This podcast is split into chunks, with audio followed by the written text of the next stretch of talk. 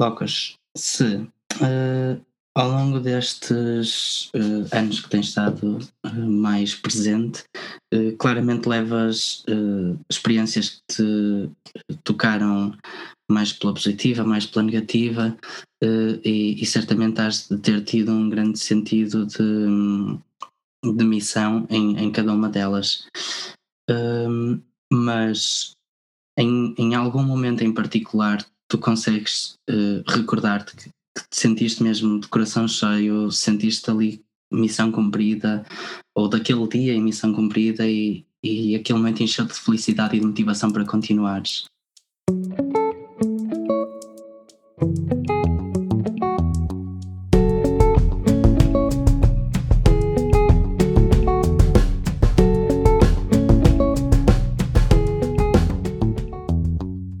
Pergunto-te isto porque eu acho que quando as pessoas fazem aquilo que realmente gostam e, e que as motiva, uh, sentem. hão de sempre sentir um momento de, de mais alerta e de mais motivação. E certamente levarás contigo alguns, yeah. se não estarias num estado de cansaço uh, que não te permitiria continuar. Yeah, e estou um bocado exausto do mundo, do mundo ser uma merda, mas ao mesmo tempo. Um, sim, eu acho que há, há momentos muito específicos em que tu sentes tipo, yeah, tipo, eu acho que há assim um, motivações mesmo diferentes. E eu uh, consigo perceber nos últimos tipo sete anos que as minhas motivações mudaram imenso. E eu agora a minha motivação é muito de uh, eu quero garantir que estas pessoas têm acesso a isto eu quero denunciar o que elas estão a viver e aí de resistir e desobedecer ao que for preciso para fazê-lo uh, yeah, é um bocadinho mais nesse sentido. Uh, mas há sim momentos em que tu percebes uh, o poder que temos enquanto sociedade civil, e isso é mesmo claro. Imagina, quando tu resgatas as pessoas no Mediterrâneo, uh, pessoas que estavam num dingue a desinsuflar, que tu sabias que das duas, uma, ou elas iam morrer porque não ia chegar ninguém a tempo de as resgatar, ou elas iam ser devolvidas à Líbia pelas milícias líbias, que são financiadas pela União Europeia e que a Itália aprovou ontem outra vez o, o financiamento. Eh, tipo entre parênteses. Um, e esses momentos, quando tu as tens a bordo, já depois de estarem resgatadas, uh, é tipo um alívio de pensares, foda-se, estas pessoas uh, não morreram. Estas pessoas foram salvas. Um, e, e dura-te aquele, tipo aquela epifania, dura-te ali algum tempo. Depois deixa de durar porque tens os, os, os países europeus a negar-te portos seguros, Uh, tens as questões das criminalizações, da ação humanitária, as pressões que tens para não fazer resgate, uh, tens pensares o que, é que lhe o que é que lhes vai acontecer quando desembarcarem na Europa, será que alguém as vai cuidar bem, será que vão ser discriminadas, será que vão ter, vão ter direito a estatuto de, de refugiado ou não, será que vão conseguir fazer a sua vida, será que vão conseguir cicatrizar as tantas feridas que nós vimos que têm, um, Pronto, isto depois a seguir bate tudo outra vez, mas há ali uns, um tempo que não sei se dura umas horas,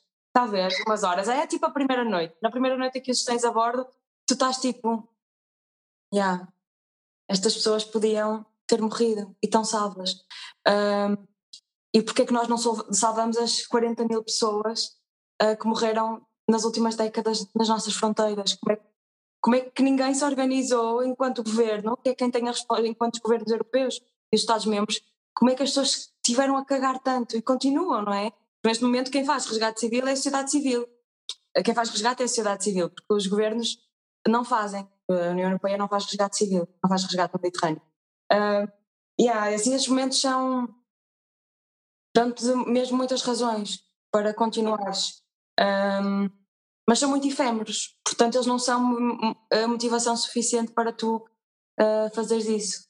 Uh, mas, mas, mas sim, mas dão-te uma força também mesmo grande, claro. A motivação também, então, será no fundo o desconforto que as más situações colocam. Yeah.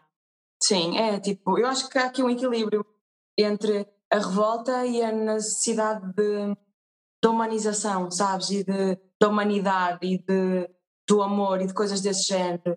Uh, ou seja, tu tens de garantir que as pessoas têm acesso a estas coisas todas, lutar contra quem as oprime. E, e, para lutar para quem as oprime, tu não vais lutar com humanidade e amor e emojis e purpurinas.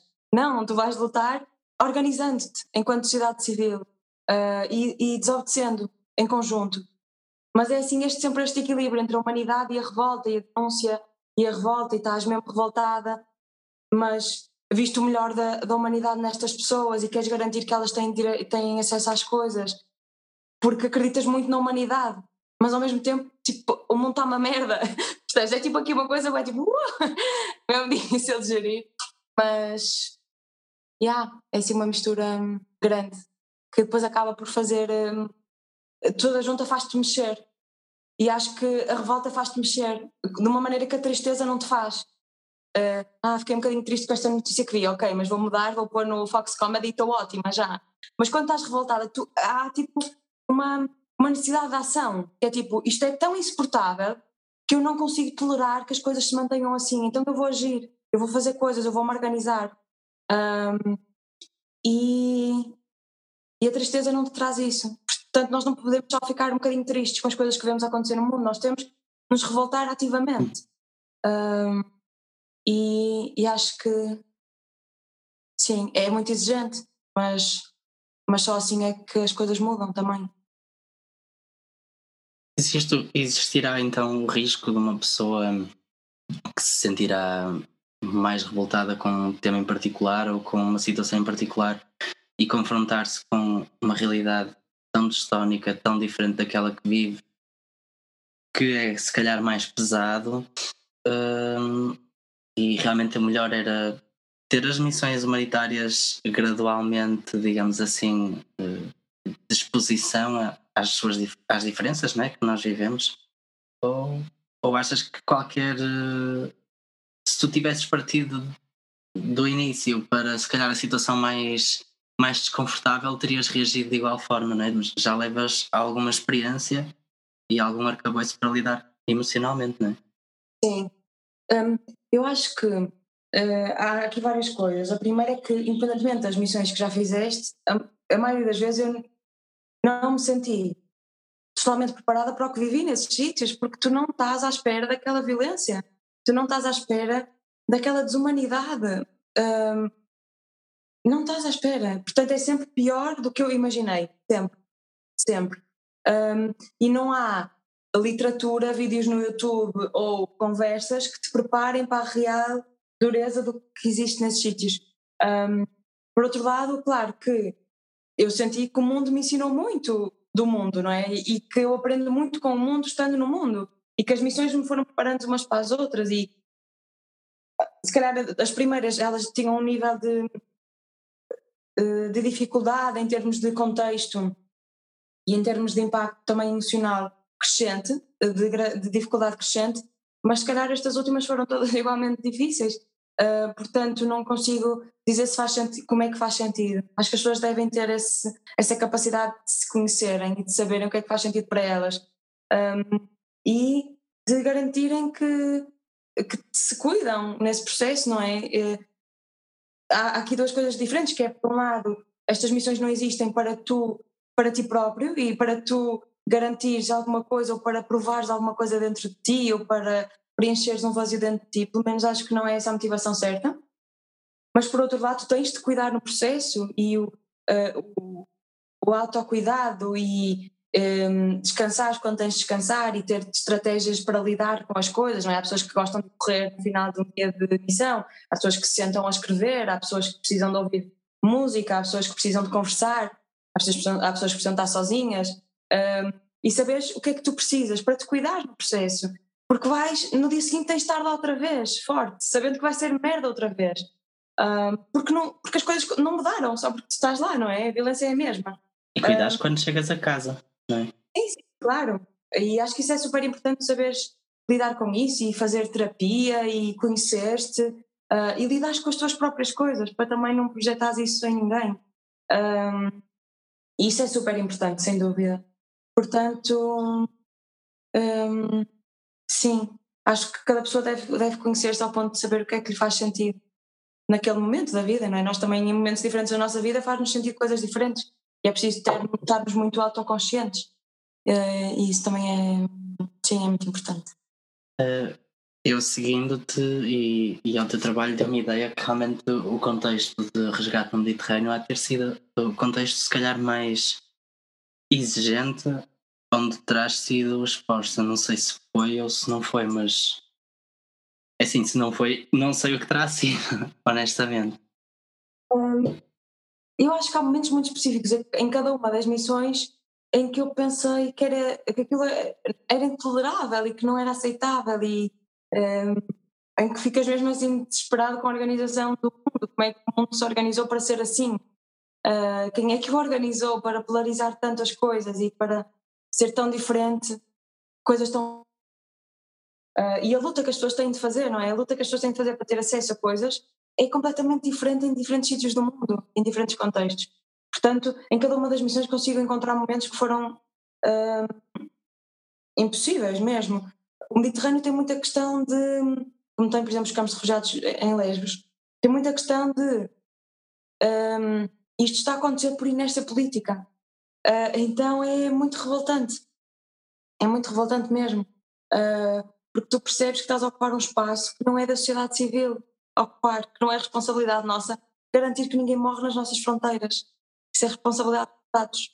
Uh, mas, sim, Yeah, o Mediterrâneo tem essa questão, tem esta sobrecarga enorme política, não só de ocupares um lugar que não é teu, que não devias ser tu a ocupar, mas também que és pressionado em termos políticos para não o fazeres e és criminalizado por fazê-lo, e depois toda a questão de, da logística de fazer um resgate no Mediterrâneo, tu não fazes ideia como é que vão estar as pessoas quando as vais encontrar, se já vão estar algumas afogadas, fora do dingue, se ainda vai existir um dingue ou estão todas no mar, se estão bem, mas há três dias no dingue então muitas delas estão já em...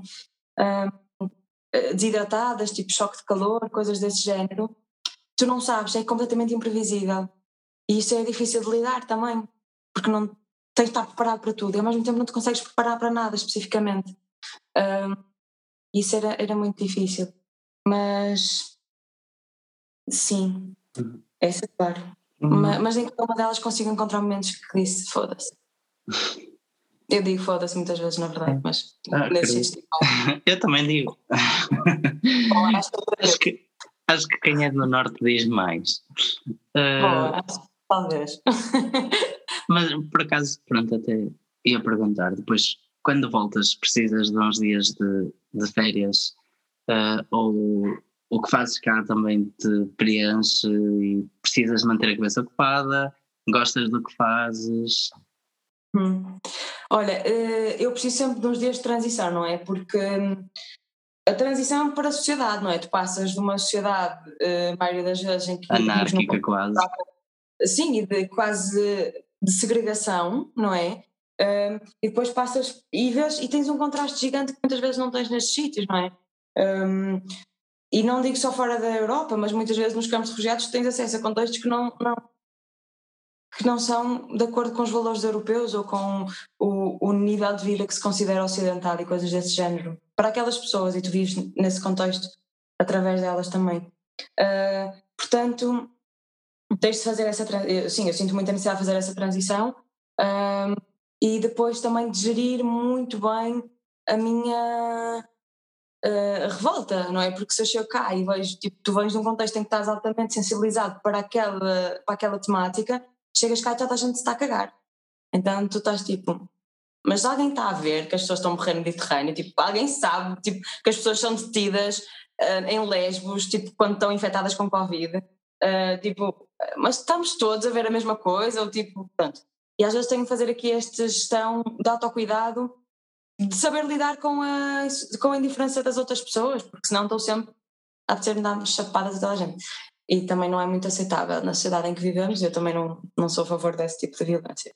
Um, mas, mas pronto, é um bocadinho essa transição. Depois no dia a dia, eu adoro ser médica de família, sim, uh, isso é fixe, dá-me.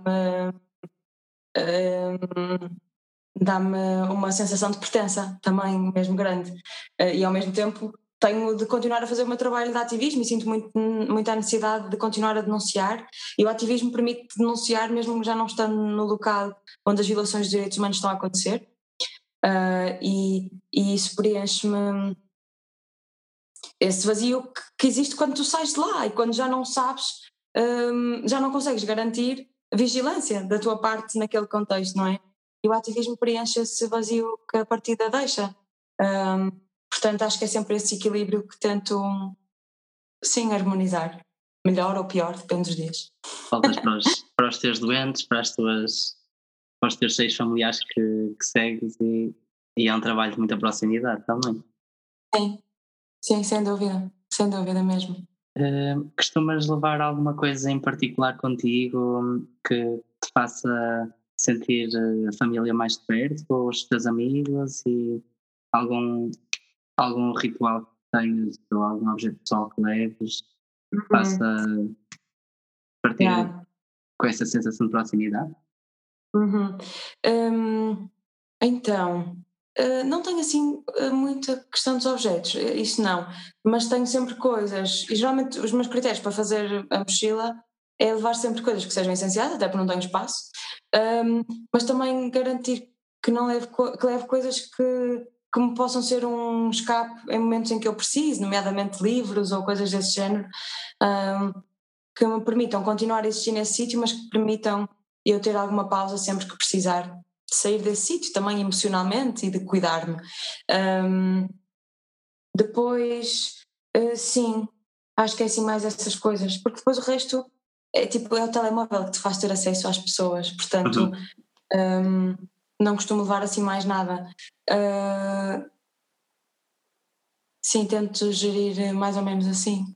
Uhum. Yeah. Gostas de ler então? Yeah, sim, claro, é uma ótima viagem. E já sim. agora aconselhas alguma leitura em particular? Olha, vou olhar aqui para a minha estante. Um, assim, coisas que tenho lido mais agora, muito nesta questão de que também estávamos a falar de, no início da ação humanitária, de desconstruir estes nossos pensamentos românticos da ação humanitária de coloniais. Recomendo, tenho assim aqui alguns que eu recomendo, depois posso mandar por escrito. Olha, tenho aqui assim as memórias da plantação da Grada Quilomba. Um, tenho aqui How Europe Underdeveloped Africa, uh, do Walter Rooney. Uh, e depois vou dizer aqui mais um. Diria, por exemplo. Ah, A Liberdade é uma luta constante, da Angela Davis. Yeah, acho que sim. Mas posso mandar umas fotos de algumas recomendações. Gostei dos para, títulos. Para ler, para, ler no verão. sim. Uh, sabe, eu por acaso tenho retomado os meus hábitos de leitura, que quando era mais novo lia muito. Uh, depois comecei a deixar de ler tanto.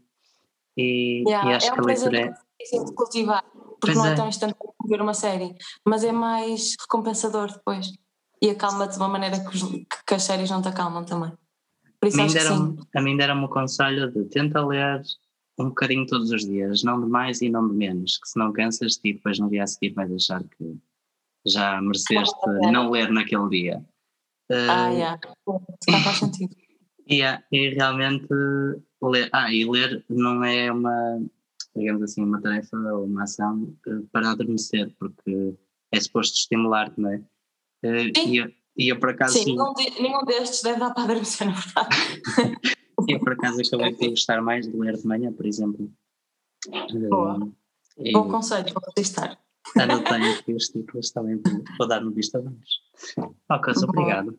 Gostei de conversar Obrigada, contigo. Obrigada, também. também. E, e espero que, pronto, uh, sempre que partas em missão, que, que tenhas esse, esse sentimento de dever cumprido esse sentido de missão que te faça preencher e espero que das pessoas que te ouçam, seja aqui, seja noutro sítio qualquer, um, que também se sintam essa, essa revolta. Gostei do facto de me teres consciencializado que pôr o dedo na ferida e que nós próprios uh, digamos assim, comparar-nos aos outros e, e, e fazer-nos sentir que podemos fazer um pouco mais, não é um mau processo, eh, é um processo de, de desconstrução que realmente nós podemos nos mover e que nos podemos juntar e, espero que num dia possa estar num, num local onde esteja a contar as histórias que, que tu contas. Oh, lindo, boa, obrigada, estamos juntos. Obrigado, Lopes. Boa, Adeus. obrigada. Qualquer coisa diz, está bem? Ok, Estamos obrigado. Um beijinho. Beijinhos. Obrigada, obrigada.